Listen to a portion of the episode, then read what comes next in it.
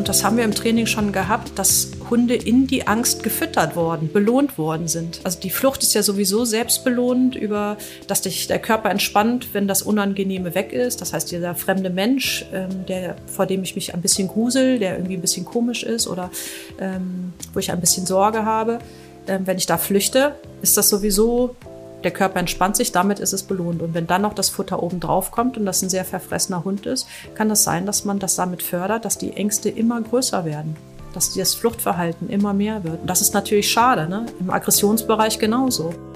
Hallo und herzlich willkommen. Ich bin Jona und ihr hört den Kanus Podcast. Heute wird erneut Tanja Elias zu Gast sein. Ihr konntet sie schon in der letzten Folge hören. Ursprünglich war es nämlich geplant, nur eine Folge zu machen. Aber sowohl Tanjas Werdegang zusammen mit dem Thema Formalismus wie auch eure Fragen zur Futterbelohnung haben so viel hergegeben. Deswegen hört ihr jetzt den zweiten Teil des Interviews mit Tanja. Viel Spaß dabei. In einigen Podcast-Folgen wurde schon erwähnt, dass es fair ist, Dinge ordentlich anzulernen, bevor sie durchgesetzt werden. Was bedeutet eigentlich anlernen und durchsetzen? Also anlernen bedeutet für mich, dass ein bestimmter Inhalt, etwas, was ich dem Hund beibringen will, dass es mit Belohnung und mit Motivation, dass der Hund versteht, was ich von ihm will. Das heißt, er macht das Richtige und ich belohne das dann. Und bei dem Durchsetzen ist es dann, wenn der Hund das verstanden hat, was soll er denn machen? Und er kommt in das Alter, wo er dann sagt, ich weiß zwar, was du willst, aber ich tue es nicht. Dann muss ich das in irgendeiner Form durchsetzen. Und das kann ja auch unterschiedlich sein. Also da kommt dann die Bestrafung hin. Und zum Beispiel kein Leckerchen geben wäre auch schon eine Bestrafungsform. Also wenn wir über Belohnung reden, dann denkt man oft, das ist nur Futter, aber es ist ja viel mehr Lob, Streicheln, Blickkontakt, den Hund freigeben. Und Bestrafung ist auch mehr als dem Hund irgendwie eins drüber zu hauen, ja, was viele so denken. Bestrafung ist irgendwie immer was, was Brutales oder Gewalt. Es wird oft mit Gewalt in Verbindung gebracht. Und das ist gelinde gesagt Quatsch, ja, sondern Bestrafung ist auch, wenn ich etwas, der Hund erwartet etwas Positives und bekommt das nicht, wie zum Beispiel das Lob oder das Leckerchen, ist auch schon eine Bestrafungsform. Ja, wenn ich schimpfe, ist auch eine Bestrafungsform. Manchmal sogar viel schlimmer, als wenn man dem Hund ja. mit zwei Fingern mal auf dem Arsch titschen würde und sage, ey Burschi, hör auf damit. Auf jeden Fall. Für meinen Hund auch. Der sagt, die, die Finger, die jucken mich nicht. Aber wenn Jona so eine gewisse Stimme wenn man da so einen gewissen Tonfall raushört bei ihr und es ist gar nicht unbedingt streng, sondern dass ich wirklich innerlich richtig genervt bin, dann sagt er, oh oh, okay. Ja. Und ich finde das so schade, dass man darüber so schwer sprechen kann in der Hundeszene. Das ist, du hast ja vorhin so angesprochen, dass es so polarisierende Richtungen gibt, ne? Die einen, die irgendwie nur mit Belohnung arbeiten, die anderen, die auch mit Bestrafung arbeiten. Es gehört irgendwie beides dahin. Also so ein Miteinander hat doch, ich will doch sagen können, was ich möchte und was ich nicht möchte. Also ich, für mich geht das gar nicht anders, als eine gute Mischung aus, aus beiden zu haben. Und dieses Psychische, dass das auch Gewalt sein kann, da wird gar nicht drüber gesprochen. Ja, wenn ich einen Hund einen Tag ignoriere, weil ich sauer auf den bin, der das gar nicht zuordnen kann, nicht weiß, warum ich jetzt so, so drauf bin, das ist ist für einen Hund viel belastender. Der ist ein soziales Lebewesen. Dieses Körperliche, da sind wir viel mehr im Hundischen, ja, die machen ja alles über Körper und also sie haben ja gar keine Sprache in dem Sinne. Sie haben Lautäußerungen, das schon, aber dieses, das will ich, das will ich nicht und in dem Hier und Jetzt sein, ne, das sind die Hunde. Und wenn wir das ein bisschen mehr leben würden, das wäre cool. Ja. Ich bin von deiner Frage abgekommen, ne? Ja, aber das macht nichts. Das kann man nicht oft genug sagen.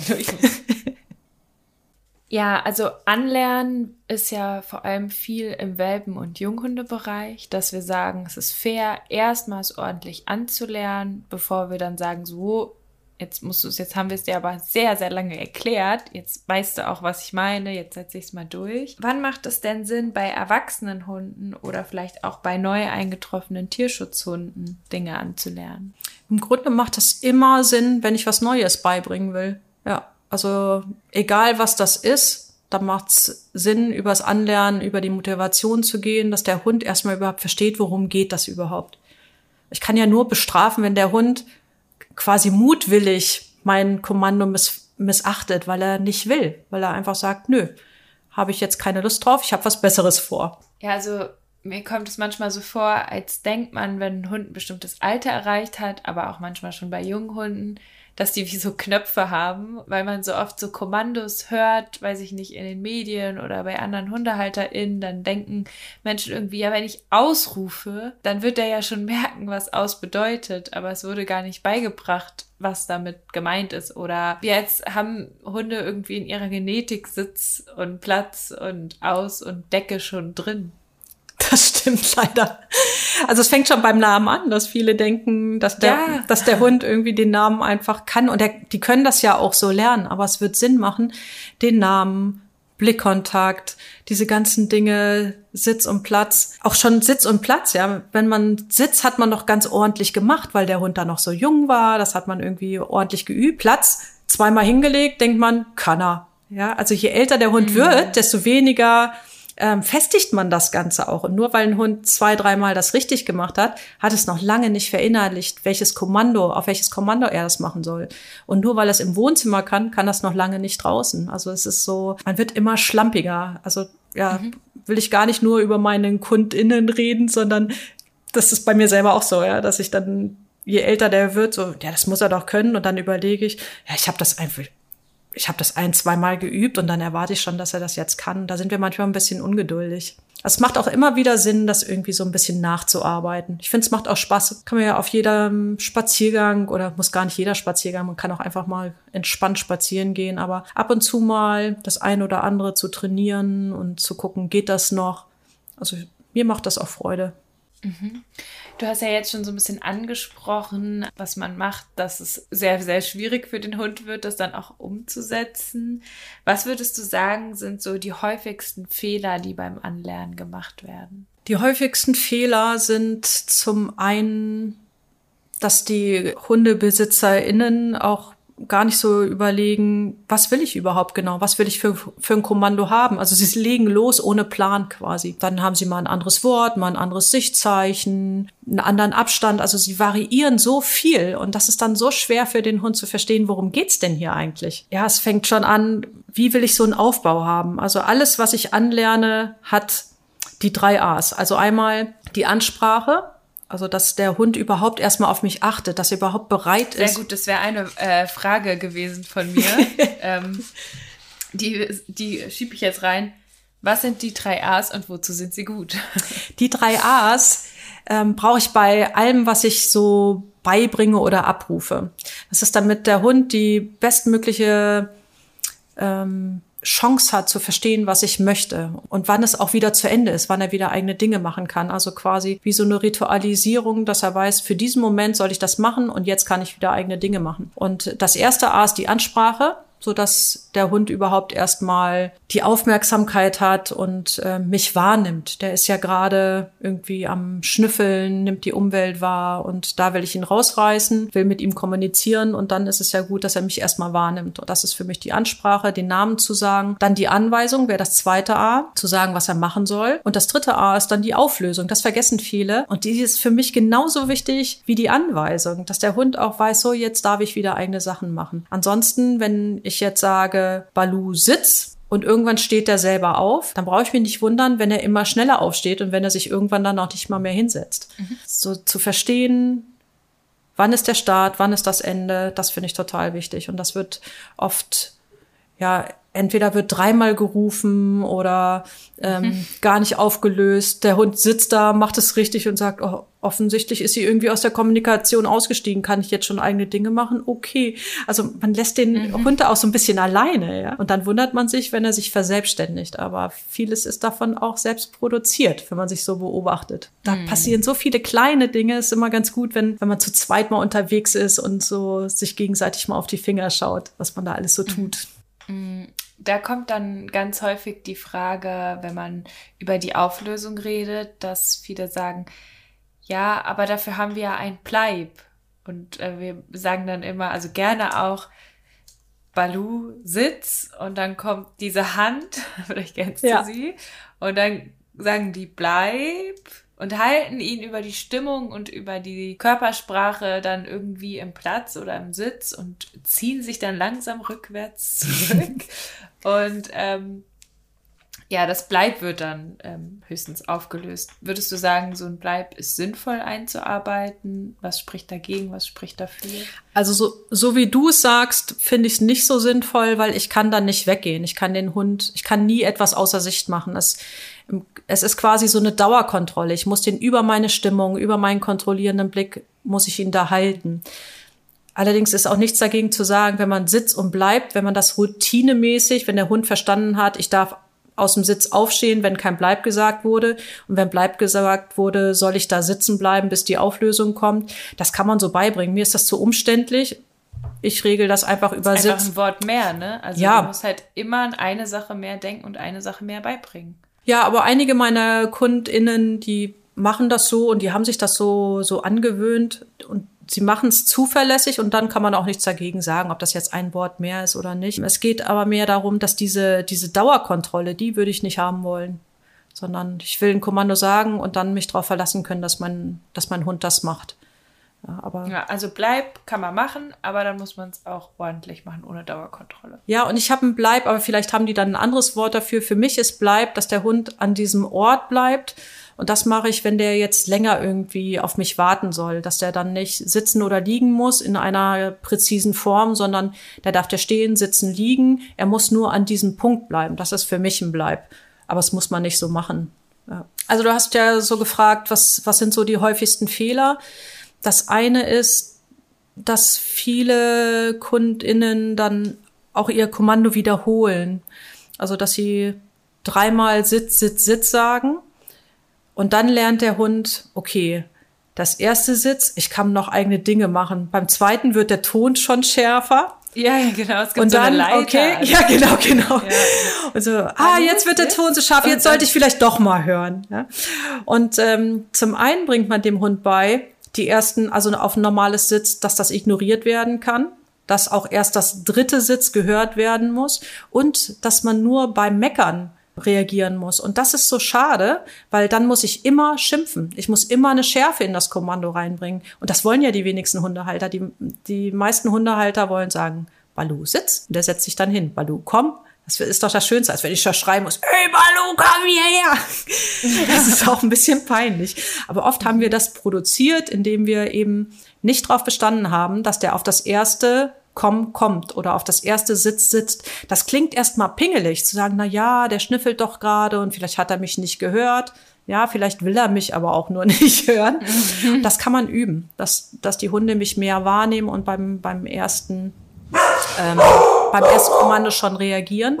Was ich dann auch noch so verrückt finde, sie haben irgendwie dreimal Sitz gesagt und dann kriegt der Hund ein Keks, genauso wie ja. beim ersten Mal, wo ich so denke, okay, das erschließt sich gar nicht. Ja?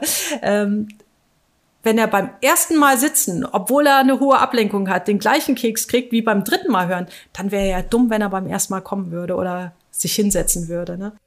Ich habe manchmal das Gefühl, dass es gerade bei jungen Hunden oder bei Welpen, ich hatte nämlich genau gestern die Situation, dass okay. wir die drei A's äh, in der Welpengruppe gemacht haben, dass die so stolz ja. einfach sind, weil es dann geklappt hat. Auch wenn man es dreimal gesagt hat, aber die sind so stolz, dass der Welpe sich jetzt vor denen hingesetzt hat, dass die dann unbedingt diesen Keks geben. Ja, das ist ja auch süß. Wir dürfen die auch lieb haben. Wir dürfen uns auch manchmal um Finger wickeln lassen. Nur wenn man überlegt, was, was da lerntheoretisch passiert, was der Hund lernt, dann ist es äh, im Grunde nicht nett, weil man lernt oder man bringt dem Hund bei, meine Befehle zu missachten und ärgert sich dann darüber. Und später wird man meckerig mit dem Hund, aber im Grunde habe ich es ihm genauso beigebracht. Und das ist dann das Unfaire daran. Ein anderer Fehler, das finde ich immer ganz spannend, weil er ist nicht so offensichtlich für viele, glaube ich, ist zum Beispiel, der Hund springt aus dem Kofferraum, obwohl ich bleib gesagt habe oder Vielleicht habe ich auch so ein Selbstverständnis, dass er im Kofferraum bleiben soll. Und jetzt, weil er rausgesprungen ist, lasse ich ihn nochmal reinspringen. Ich will es ja ordentlich machen, gebe ihm jetzt ein Leckerchen, weil er ja rausgesprungen ist und ich will das Bleiben, will ich verstärken. Was lernt der Hund? Man denkt, ah ja, in der Folge bleibt er ja besser sitzen. Ne? Also ich habe ihm das Leckerchen gegeben und jetzt wartet er schön, bis ich dann sage, hopp, und dann springt er erst raus. Aber ich habe vielleicht beigebracht, wenn das ein schlauer Hund ist, okay, wenn ich ein Leckerchen mhm. haben will, dann nicht gleich warten, sondern dann erstmal rausspringen Und dann kriege ich erst das Leckerchen. Wenn ich gleich warten würde, würde ich vielleicht keins kriegen. Vielleicht werde ich dann einfach nur angeleint und mitgenommen. Und da gibt es ganz viele Situationen im Leben, wo man das so macht, ohne dass man das merkt. Das ist bei ganz vielen Menschen so. Es ist ja kein, kein bewusster Prozess, aber die Hunde sind so schlau, die tricksen uns da aus. Ja, traut denen mehr zu, ne? Die können echt ja. tolle Ketten lernen und ähm, benutzen die auch gerne. Wo es noch mehr so ist oder wo man es ähm, wo ich finde, offensichtlicher ist, wenn man, wenn man Trainer ist, ist beim ins Auto reinspringen. Also die Hunde springen über alles Mögliche drüber, auf alles Mögliche drauf im Freispiel, ne? Und dann sagen die Kunden mir, der springt nicht ins Auto. Mhm. Wo ich so denk, hat er denn Probleme im Autofahren? Nee, der fährt gerne Auto. Mhm. Und dann ist es meistens, dass die warten, bis der Kunde das Leckerchen ja. rausrückt und dann springen sie rein. Die würden auch so reinspringen. Nur ist ja auch Respekt dafür für diese Leistung ja, und Gedanken, genau. oder? Hunde sind so cool. Also wie die sich immer an unsere Herzen schleichen und wie die uns austricksen, das ist echt. Also ich habe da immer wieder Spaß dran. Also meine eigenen auch, ne? Das sind nicht nur ähm, die Hunde von den KundInnen, sondern das sind auch meine eigenen, wo ich manchmal merke, uiuiui, ist mir gar nicht aufgefallen, der Schlingel. Wenn KundInnen zu dir kommen würden und sagen, ich möchte meinen Welpen oder meinen jungen Hund komplett ohne Futterbelohnung erziehen, nur rein über Körpersprache. Das ist ja manchmal so ein bisschen auch so ein Trend. Was würdest du da antworten? Das heißt, ich würde erstmal noch gar nicht antworten, sondern ich würde die Frage stellen, warum. Und dann wird es darauf ankommen, was die mir antwortet. Also ich finde es schlichtweg gesagt einfacher mit Futter, also ähm, weil die Hunde mehr im Kontakt bleiben. Sie haben ja, wenn sie jung sind, auch noch nicht so die Konzentrationsfähigkeit, nicht die Wahrnehmungsfähigkeit wie ein erwachsener Hund. Und das, da macht es einem Futter einfach ein bisschen leichter. Ja, und ähm, ich finde es erstmal gut, wenn man den Hund nicht irgendwie bestechen will die ganze Zeit, dem ein Leckerchen nach dem anderen reintüten will und ähm, halt nicht mit so einer riesen Bauchtasche durch die Gegend laufen möchte. Das finde ich erstmal sympathisch. Nur für manche Anfänge macht es das so viel leichter. So als Trainer ja, finde ich es finde ich manchmal schwierig, weil man muss so viel beibringen, also dem Kunden beibringen. Und ohne Futter ist, ist das ganz schwierig zu zeigen, wie musst du dich bewegen, wie musst du stimmlich motivieren, dass der Hund bei dir bleibt. Und das ist so ein Overload an Informationen, die ich da geben müsste. Und es fällt den Menschen auch leichter mit Futter, ehrlich gesagt. Und für den Staat ist es der einfache Weg, bis beide so ein Gefühl haben, wie können sie miteinander lernen, wie können sie äh, miteinander Dinge tun. Und dann finde ich es auch gut, irgendwie zu sagen, ich will nicht entweder nichts mit Futter machen oder nicht so viel. Also ich persönlich mache immer mal wieder was mit Futter. Ich finde das auch nicht schlimm. Ja, manche Hunde nehmen auch gar kein Futter. Und das ist dann auch eben spannend. Wie kriege ich das ohne Futter überhaupt hin? Beantwortet das deine Frage? Ja, also vielleicht kann man so zusammenfassen, das ist einfach auch ein Hilfsmittel, was in manchen Punkten Sinn macht, in anderen nicht. Und es ist schade, sich um Sachen zu beschneiden. Ja. Also der Werkzeugkoffer ist voller mit Futter, genauso wie er voller ist, wenn man auch Bestrafung mit drin hat. Ja, so kann man es zusammenfassen, ja. Also es ist ja, warum das bei Canis so entstanden ist, ne? Ähm, vielleicht, weiß nicht, du hattest das in einem Podcast auch mit drin, ist ja, dass das, dass das alle Hundetrainer früher konnten. Die kamen aus Hundevereinen und ähm, die konnten alle diese formalistischen Dinge. Das heißt, am Start war das gar nicht in der Ausbildung mit drin, weil Kanes war für die, wo diese formalistischen Dinge nicht funktioniert haben, nicht ausgereicht haben. Dann haben wir irgendwann gemerkt, die Leute, die wir ausbilden, die können das gar nicht mehr so. Und ähm, dann haben wir das immer, immer mehr in die Ausbildung eben auch mit reingenommen. Und früher waren alle Kanes-Leute wirklich fast ausnahmslos, wollten nur Einzelunterricht machen. Mhm. Also Gruppen war total verpönt. Formalismus war total verpönt. Als ich bei Canus angefangen habe, es hat jeder gemacht. Es, jeder wusste auch um die Berechtigung vom Formalismus, aber es wurde immer so ein bisschen geschmunzelt, weil sie aus der Gegenbewegung gekommen sind. Ja. Mhm. ja. Aber es war nie, es war immer schon so, dass Kahnes angelernt hat und mit Futter gearbeitet hat. Auch ein Michael Greve hat mit Futter gearbeitet. Ja. Aber das, wo die Leute herkommen, die bei uns studieren, das hat sich verändert. Und auch die Arbeit, die sie machen wollen, hat sich verändert. Dass wir eben viel mehr diese Basissachen machen. Was kann man denn mit Futterbelohnung falsch machen oder verschlimmern oder sogar richtig, richtig schlimm machen? Es freut mich voll, dass du die Frage stellst, weil viele denken, mit Futter kann man nichts falsch machen. Und das stimmt so nicht. Stimmt leider so nicht. Also wenn ich jetzt zum Beispiel einen ängstlichen Hund habe und ich locke den mit Futter ran und der kommt mit spitzer Schnauze und hat im Kopf, ah, ich hole das Leckerchen und dann flüchte ich, dann haue ich wieder ab. Was belohne ich damit?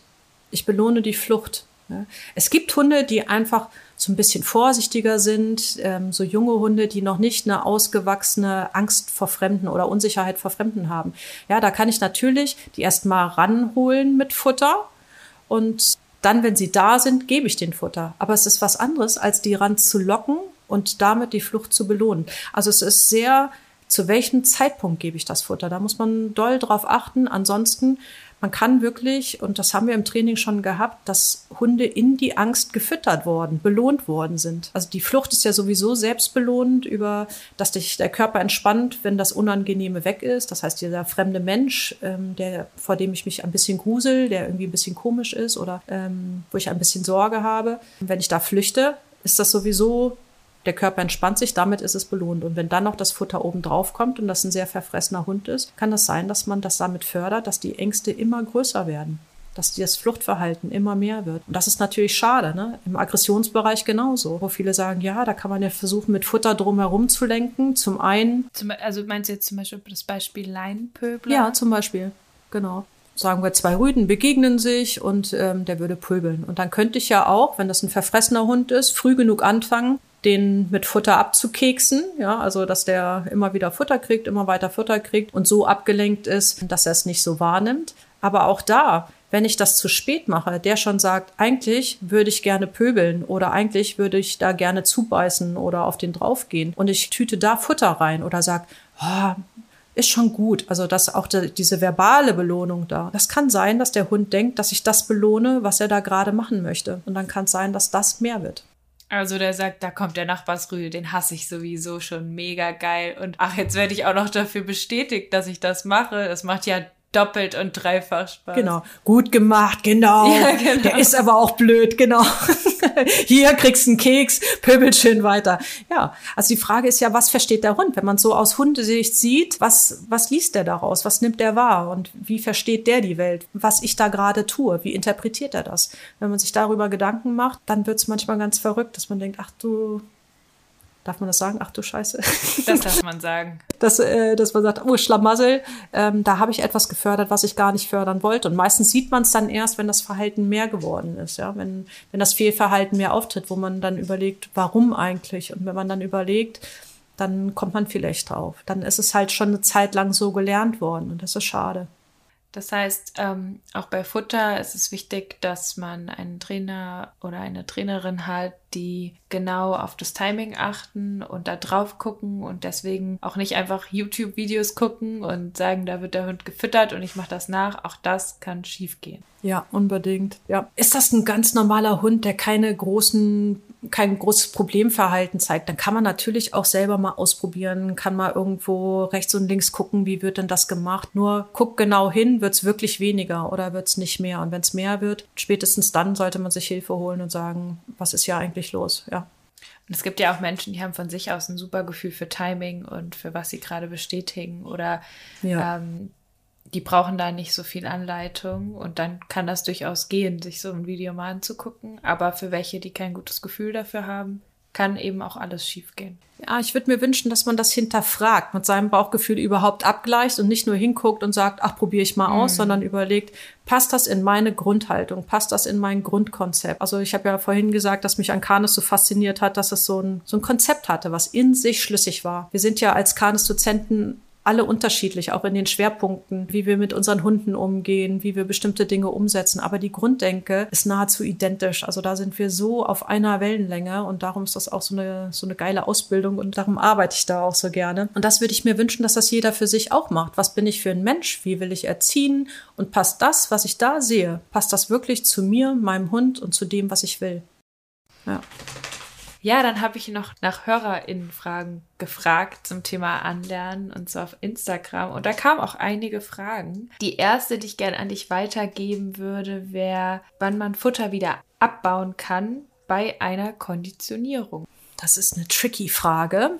Im Grunde, ich will es mal so formulieren, wenn ein Hund ein Kommando in verschiedenen Situationen zuverlässig abrufen kann. Also die Ablenkung ist jetzt nicht zu hoch, sondern so bei geringer oder bei wenig Ablenkung, ja. Wenn er da die Kommandos befolgen kann und das in unterschiedlichen Situationen, an unterschiedlichen Orten, dann kann ich schon mal Futter abbauen. Was nicht heißt, dass ich das nie wieder benutzen soll. Mhm. Man kann das immer mal wieder reinnehmen, dass man partiell immer wieder auch eine Futterbelohnung gibt, aber dann kann es ja, kann man mit der Regelmäßigkeit aufhören. Mhm. Was bedeutet und partiell? Ich frage jetzt mal für partiell. die HörerInnen. Ab und an, also dass man gelegentlich Futter gibt. Einfach weil man es da, gerade dabei hat oder weil eine Leistung besonders gut ist. Ich vergleiche das mal mit so Süßigkeiten. Ich esse total gerne Tiramisu. Aber wenn es jeden Tag Tiramisu gibt, dann hängt mir das irgendwann zu den Ohren raus und ich habe da nicht so viel Lust drauf. Aber wenn ich das schon länger nicht hatte und dann kommt das, dann ist es wieder wichtig. Und so ähnlich ist es mit dem Futter auch. Ich glaube, dass wir zu gleichförmig belohnen. Also auch eine Verhältnismäßigkeit muss nicht nur in die Bestrafung rein, sondern auch in die Belohnung, finde ich. Eine gute Leistung, viel Futter oder gutes Futter und eine mittelmäßige Leistung, eben weniger Futter oder schlechteres Futter und zur Normalität, da braucht man gar kein Futter mehr geben. Ja, eine weitere Frage ist, wann ist es angebracht, im Alltagstraining mit Futter zu belohnen? Was glaubst du denn, ist mit Alltagstraining gemeint? Das wäre auch meine Frage. Da müsste ah, okay. man erstmal sich ähm, abgleichen, was ist Alltagstraining.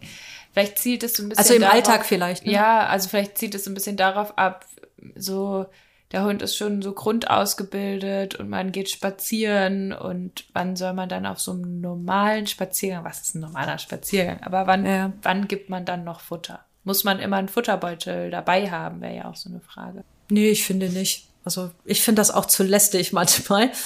Aber das ab und zu mal dabei zu haben, ist gut, weil das hält den Hund wach. Wenn ich etwas besser oder präziser haben will, dann ist es gut, Futter dabei zu, zu haben. Wenn ich was Neues vielleicht auch beibringen will oder was schon lange nicht mehr abgerufen habe, dann macht es Sinn, Futter, Futter dabei zu haben. Aber ich muss das nicht, nicht immer haben. Die Frage war ja so im Alltag, im Alltag mache ich das wirklich, wenn ich so Trainingseinheiten habe, wenn ich so sage, ich will jetzt wirklich eine bestimmte Sache trainieren, dann nehme ich Futter. Und da belohne ich dann aber auch nicht jede kleine Leistung. Und ich finde, dass auch so selbstverständliche Sachen oft belohnt werden. Also zum Beispiel, es kommt mir ein Fußgänger entgegen und der Hund wollte ansetzen zu springen und ich sage nein und er bleibt unten. Dann wird Futter reinge getütet. Für mich wäre das eine Normalität, dass ein Hund ab einem bestimmten Alter keine fremden Menschen mehr anspringt. Also das sind so Dinge, wo ich finde, da brauchst kein Futter mehr, sondern es sollte irgendwann in ein Selbstverständnis übergehen.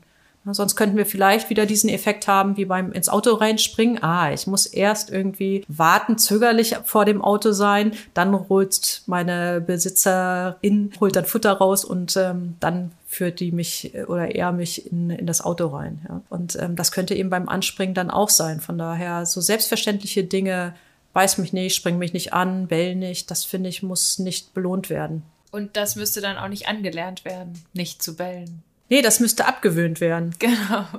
Genau. genau. Weil da könnte man also, jetzt ja. auch fragen, man, wenn wir sagen, man soll ja alles ordentlich vorher anlernen, was denn? Also anspringen, da lerne lern ich auch nicht an, sondern da sage ich, das lässt du schon beim Welpen. Alles, wo Verhalten mehr werden soll. Ganz simpel. Also da mhm. muss ich mit Belohnung arbeiten. Und überall, wo ich etwas weniger werden lassen will, wie anspringen oder auch Nein und Aus, Spuck aus, ähm, da muss ich mit Bestrafung arbeiten. Es geht gar nicht anders. Lernt theoretisch nur so möglich. Jeder, der was anderes erzählt, lügt. Ganz einfach. Und welche Bestrafungsform? Darüber kann man sprechen, ja. Aber jeder Mensch bestraft. Ja, das ist, es geht gar nicht, dass man ohne Bestrafung mit einem Hund zusammenlebt. Kann gar nicht sein. Ja, die Frage ist nur wann und wie und planvoll. Es muss Sinn machen, ja. Mhm. Und oft, genau, wie du vorhin gesagt hast, wurde dann einfach nicht verstanden, dass manche Sachen schon eine Bestrafung sind, weil das Wort Bestrafung lernt theoretisch gar nicht verstanden wurde. Ja, Strafe ist irgendwie mit was Schlimmem verbunden. Aber überhaupt den Hund, auf den Hund nicht eingehen, ihn nicht angucken, mit ihm nicht sprechen kann, wenn man es in einer bestimmten Form macht. Also zum Beispiel beim Welpen, wenn man jetzt dem beibringt, ähm, dass er mal angebunden ist für einen Moment, was ich total wichtig finde, dass ein Hund das mal lernt, dass das gar nicht schlimm ist, mal angebunden zu werden. Ja? Und der schreit und schreit und schreit und ich gehe gar nicht auf den ein, sondern Also er sagt, ey Mama, warum hast du mich hier eingebunden? Ich finde das blöd hier, wenn man das so übersetzen würde, ja. Und ähm, ich mache einfach mein Ding weiter. Der ist für einen Moment ruhig, sagt, oh, wie blöd, schmollt er vor sich hin, dann gehe ich zurück und mache den los. Ist auch schon eine Bestrafungsform, dass ich ihn missachtet habe quasi in diesem Moment. Ne? Und auch eine Belohnungsform, dass ich dann hingehe und er sich mit mir wieder bewegen darf. Ne? Meine Nähe und eben, dass er auch wieder in Bewegung gehen darf. Das ist einfach ganz normal. Es ist nur umgangssprachlich, ist das ein Begriff, der nicht gerne gehört wird. Mhm. Da arbeiten wir ja ein bisschen dagegen mit diesem Podcast. Ja, finde ich gut. Da bin ich jetzt gespannt, was du sagst. Da hätte ich nämlich auch erstmal ein paar Fragen auf die Frage, aber mal gucken, wie du es interpretierst. Bildet sich soziale Akzeptanz durch Futterbelohnung oder bildet sich Futterakzeptanz? Hä? Soziale Akzeptanz. Was ist denn Futterakzeptanz?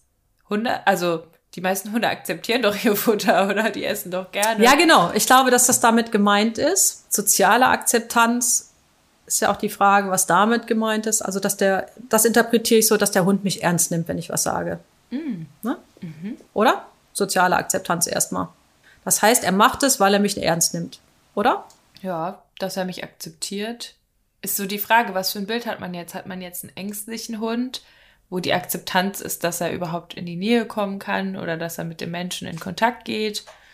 Oder hat man einen Hund, der ja, den Menschen ernst nehmen soll, weil er den nicht so ernst nimmt. Ich finde das, also mir, mir würde das sich jetzt noch nicht erschließen, aber wir können es ja einfach mal auslegen, wie wir wollen. Also nehmen wir mal das ähm, soziale Akzeptanz, dass er mich ernst nimmt oder eben mir vertraut, dass es so ist oder dass er, dass er kommen kann.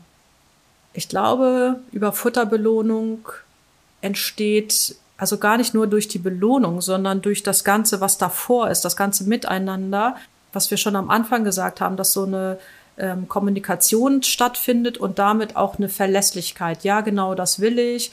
Und ähm, von daher ein Stück Akzeptanz, mit einem Menschen zusammenzuarbeiten, entsteht oder kann über Futter entstehen, wenn das Lebewesen gerne Futter frisst. Und ich glaube, was mit Futterakzeptanz gemeint ist, dass der Hund das nur für das Futter macht. Das eine ist ja, macht er es für mich oder macht er das für das Futter? Und das kann eben sein. Es kann sogar sein, dass er es nur für die Sache macht. Also dass er einfach, ähm, was ich über meinen Hund so erzählt habe, dass er Spaß an der Sache hat.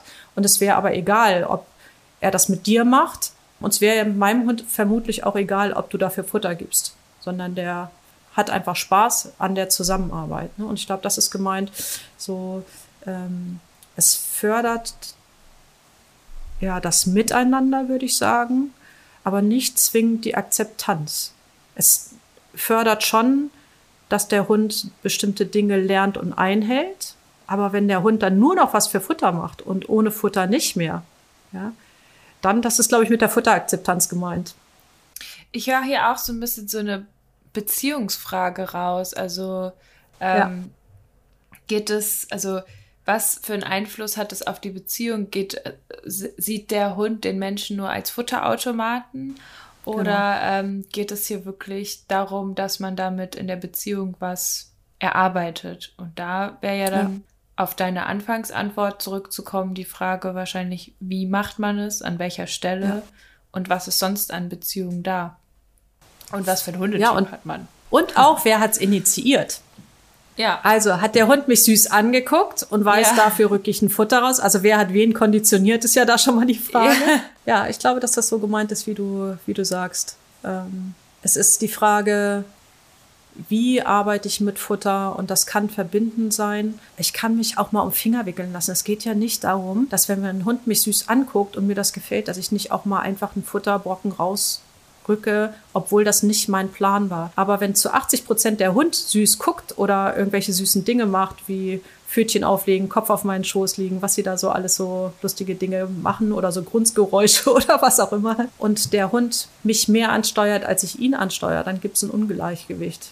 Und da kommen wir wieder in die Verantwortung. Ich finde, ich habe als Hundehalterin auch eine Verantwortung, die Erziehung zu übernehmen, die Führung zu übernehmen dass der Hund die Dinge lernt, die er braucht, um entspannt durchs Leben zu gehen und die er braucht, damit ich entspannt mit dem Hund durchs Leben gehe. Viele Hunde wickeln einen ja gar nicht nur um den Finger, sondern sie kriegen auch gerade dann was, weil sie einfach so sehr nerven. Das stimmt. Wenn man jetzt denkt, der Hund hat Hunger und dann ja, bei meinen Eltern ähm, ist es so, dass der Hund irgendwann mal um 18 Uhr Futter bekommen hat. Und ich glaube, mittlerweile sind sie bei 17.30 Uhr.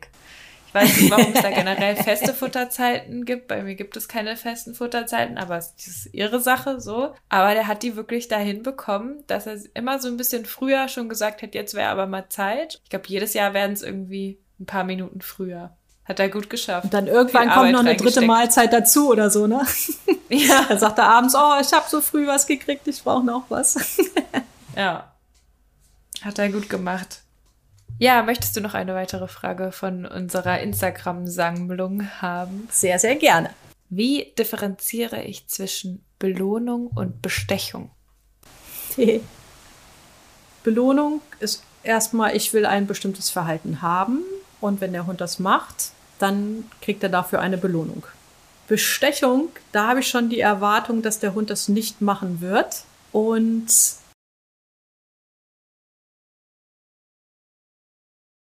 Und jetzt kommt, damit ich nicht bestrafen muss. Es ist in der Regel, dass ich sage, okay, bestrafen will ich nicht, okay, wie komme ich drum herum? Aber ich bringe dem Hund in dem Moment nicht bei, dass er mein Kommando einhält, obwohl er das in dieser Situation nicht möchte. Also wir können es ja mal an so einem ganz simplen Beispiel wie Sitz machen. Ja, ich will, dass mein Hund länger sitzen bleibt. Und dann gebe ich ein Leckerchen und jetzt merke ich, der würde jetzt aufstehen. Dann kann ich entweder sagen, lauf und ihm da, das wäre ja auch eine Belohnungsform, ich mache frühzeitig, damit er das nicht aushalten muss. Oder ich stecke noch ein Leckerchen rein irgendwie im Zwei-Sekunden-Tag, dann lernt er aber nie über diese zwei Sekunden hinaus zu sitzen. Das heißt, ich besteche ihn, dass er länger sitzen bleibt. Habe ich einen ganz jungen Hund, um das beizubringen, dass er länger sitzen bleibt, kann ich das machen. Aber ist das ein Hund, der sagt, nee, ich mache das nur, wenn ich dauerhaft Futter bekomme. Ich habe das zwar verstanden, aber ich habe keine Lust zu sitzen, das ist mir zu langweilig, ich mache das nur für einen Keks, dann ist es eben Bestechung. Und da würde dann die Bestrafung reingehören. Nämlich, dass der, der Hund hat das verstanden, er hat auch das länger sitzen bleiben schon verstanden, er will es nur nicht tun. Ja, er macht es nur für die Bestechung quasi. Da würde dann eine Bestrafung reingehören, damit er versteht, aufstehen ist falsch. Das kann er sonst nicht lernen. Wenn ich nur das Sitzenbleiben immer belohne, in dem Moment, wo er aufstehen will, kann er nicht lernen, das Sitzenbleiben richtig ist, das Aufstehen falsch ist, so, so rum eher. Mhm. Ja, wir waren ja jetzt beim Unterschied von Bestechung und Belohnung. Und was wäre denn der Unterschied zu Locken, mit Futter locken und mit Futter belohnen? Na, das eine ist, ähm, dass der Hund auf das Kommando reagiert und kriegt dafür, dass er das macht, eine Belohnung. Und das andere ist, er läuft einfach stumpf dem Futter hinterher. Also mhm. er denkt nicht Wie drüber so nach, Esel sondern mit einer Morübe davor ja, genau. oder so. bei mir würde es bei besagten Tiramisu funktionieren. Ja, wenn Rainer sagt, kannst mal kommen, dann, wenn ich gerade was Wichtiges mache, ist die Frage, ob ich sofort komme. Aber wenn der mit dem Tiramisu in der Hand da steht, dann, dann würde ich sofort aufstehen. Aber nicht, weil er mir wichtig ist und weil ich das gerne für ihn tue, sondern weil einfach, du Tiramisu, weil Tiramisu willst. Ja. ja, genau. Wie erkenne ich, ab wann mein Hund Verhalten extra zeigt, um Futter zu bekommen? Muss noch mal so einen Moment nachdenken. Das zu sehen ist nämlich schwierig. Also ist es eine Strategie, die er nur macht, damit, er, damit ich das Futter rausrücke? Oder weiß er wirklich nicht, was er machen soll? Und ich glaube, dass, dass ich dann gena ganz genau überlegen muss, habe ich es wirklich sauber beigebracht? Und wenn der Hund mit Futter das dann kann, ja, also in dem Moment, wo ich Futter in der Hand habe und ich verhalte mich aber genau gleich, ich sage das gleiche Kommando, ich mache das gleiche Sichtzeichen, ich habe nur Futter jetzt diesmal dabei und vorher hatte ich das vergessen und auf einmal kann der Hund das. Ohne dass ich das Futter ihm vor die Nase halte. Nehmen wir nochmal das ins Auto springen, ja? Wenn ich ins Auto zeige und hopp sage und der springt nicht rein. Dann gehe ich irgendwie, ach ja, ich habe ja das Futter vergessen, ich hole Futter, habe das in der Hand und mach aber das Sichtzeichen und Hörzeichen genau gleich. Zeige wieder mit dem Finger ins Auto, sage hopp und jetzt springt der Hund. Dann weiß ich, es ist nur Strategie. Er hat einfach nur gerochen, dass ich diesmal Futter dabei habe. Das heißt, es ist mehr, habe ich es wirklich gut beigebracht, also kann er es wirklich verstehen. Habe ich in anderen Situationen schon gesehen, dass er es verstanden hat, dann ist es oft nur eine Masche. Und auch kann er es in dieser Situation leisten, muss ich mich fragen. Also gibt es hier etwas, was eine Störung für den Hund darstellt, dass er es hier vielleicht nicht leisten kann. Und das ist so schwierig, manchmal rauszufinden, weil wir können ja nicht in den Kopf reingucken. Also ich finde es verdammt schwer, aber es hat oft was mit der Körpersprache, ob die dann so lustig sind und ja, die lesen zu können. Man kennt ja seinen Hund ziemlich gut, ja. Und gucke ich, guckt er mich fragend an, versucht er eine Lösung zu finden, dann ist es mit Sicherheit keine Strategie. Aber wenn er so alles Mögliche abspult, süß guckt, die Dinge macht, auf die ich sonst reinfalle, dann könnte es eine Strategie sein. Also es ist ganz schwer zu sehen. Ich kann das gar nicht so eindeutig beantworten, weil jeder Hund da auch so andere Strategien hat, wie er das zeigt. Also vielleicht ist, je besser man seinen Hund kennt, desto eher kann man das erkennen. Ja. Ja, man muss halt hingucken wollen. Man muss erstmal überhaupt diese Überlegung zulassen, dass sein Hund vielleicht ein Stratege ist.